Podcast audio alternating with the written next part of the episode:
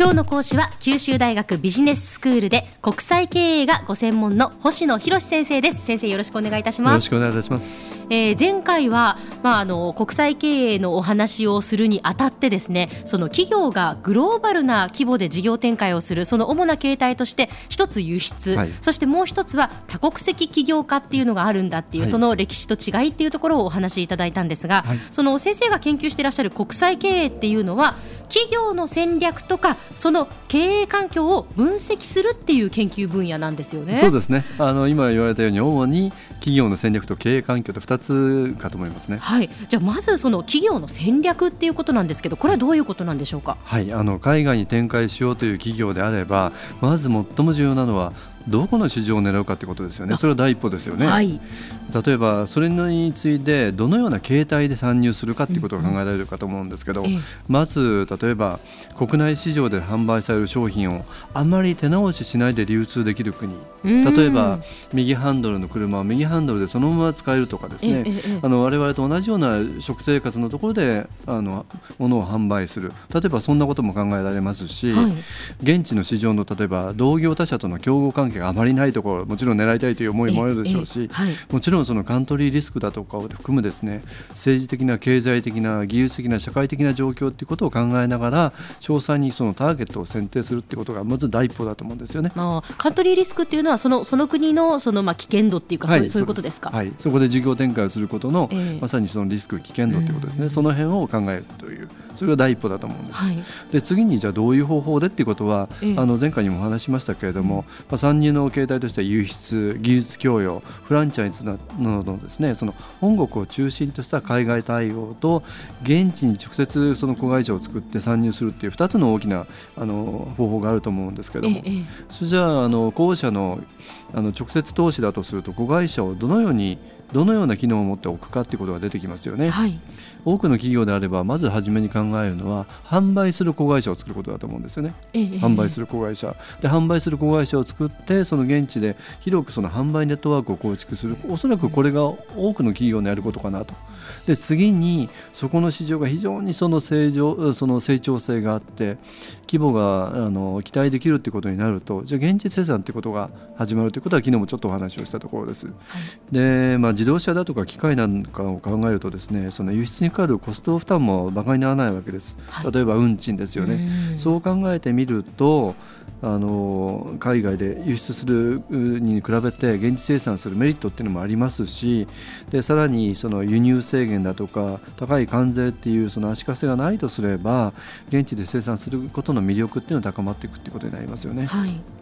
でじゃあ次にどういう商品を海外でその販売するかということはこれまた大きなその選択のあの要素ですよね。そうですね今まで例えば先進国の市場を中心に販売しているのであれば、うん、まあ、例えば日本企業であれば日本と割合近い、まあ、購買力を持った市場であって、はい、指向性テイストっていうのも近いあるいはライフスタイルだとか使用環境なんかも非常に近いということになればあの大きく変化をさせる必要ないわけですよね、ええ、ですから比較的楽だったわけです、はい、ところが最近のこの動き見てみると先進国の市場っていうものはあまりこう成長性が今後期待できない。うんそうなってくると多国籍企業の向かうところってブリックスだとかあの開発途上国っていうところに参入していかなきゃいけないわけですね。はいはい、でそうすると今までの先進国とは全く違った発想考え方でアプローチをする必要があるわけです。で例えばじゃあどういうふうな商品を開発してどういうふうな売り方をするかっていうことですけどあの最近日本の企業でしばしば言われることに過剰品質ってありますよね。過剰品質ですか、はい、あまりにも日本のあの例えば顧客に向けていい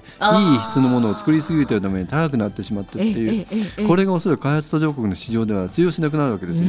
むしろ開発途上国では機能をもう少し簡単にするとかデザインにそこまで重視しなくてもいいから安く供給するということも必要になってくるわけですよね。簡素化するっていうことも必要なことになるしあるいはまあよく開発途上国で小分けモデルって言われるんですけど小分けモデルっていうのは例えばあの先進国ではシャンプー1本リンス1本って単位で売られてるのが当たり前ですけど、はいはい、やはり開発途上国ではそれが買えないんで例えば小分け1回ずつの小さなあの袋に入れて売るだとかあの例えば生理用品なんかでも1枚ずつ売る紙おむつも1枚ずつ売るというような小分けモデルこんなことも考えなきゃいけないんですよね。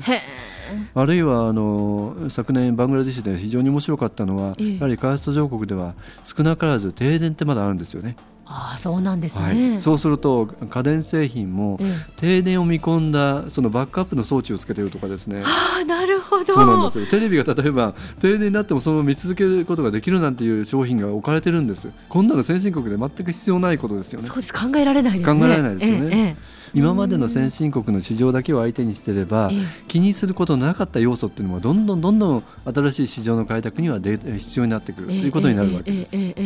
今だこれだけやっぱりねその世界がその近くなっている。やっぱりその現状ではやっぱ本当その流れにこうちゃんとついていかないといけないっていうか、ね、合わせていかないといけないですよね。はいじゃあ先生次にですね経営環境っていうのは具体的にどういうことなんでしょうか、はい、あの今までお話してきた戦略っていうのは企業自体のこう内的な検討事項だとすると、ええ、外的な要因としてあのその経営環境があるんですね。はい、で最近であればあの TPP だとかをはじめとして経済連携協定だとか自由貿易協定なっていうことが随分話題にされてますよね。え、企業にとってはこれが脅威にも機会にもなるわけです、うん、つまり、あの同じ市場を狙う競合他社の生産拠点と自社の拠点がどこにあるかこの拠点によって、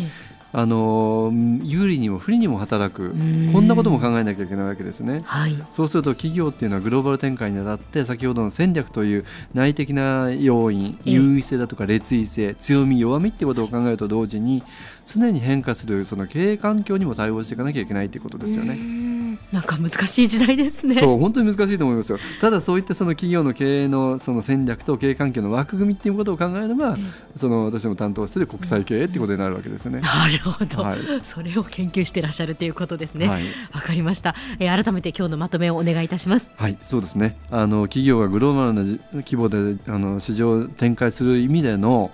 適した商品と販売方法というものを構想して子会社を展開していくっていうその企業の戦略と外的な要因である経営環境。この2つこれがまず企業として非常に重要なことであるということで今日まず第一歩としてお話をさせていただきました。はいありがとうございます、えー、今日は国際経営がご専門の星野博先生にお話を伺いました。ありがとうございました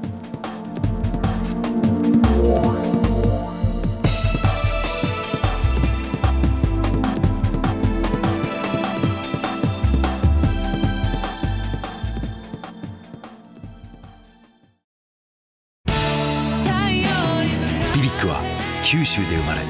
九州の人たちに光を届けています。九州のお客様が光り輝くように。それが QTnet の変わらない思いです。キラキラつながる QTnet。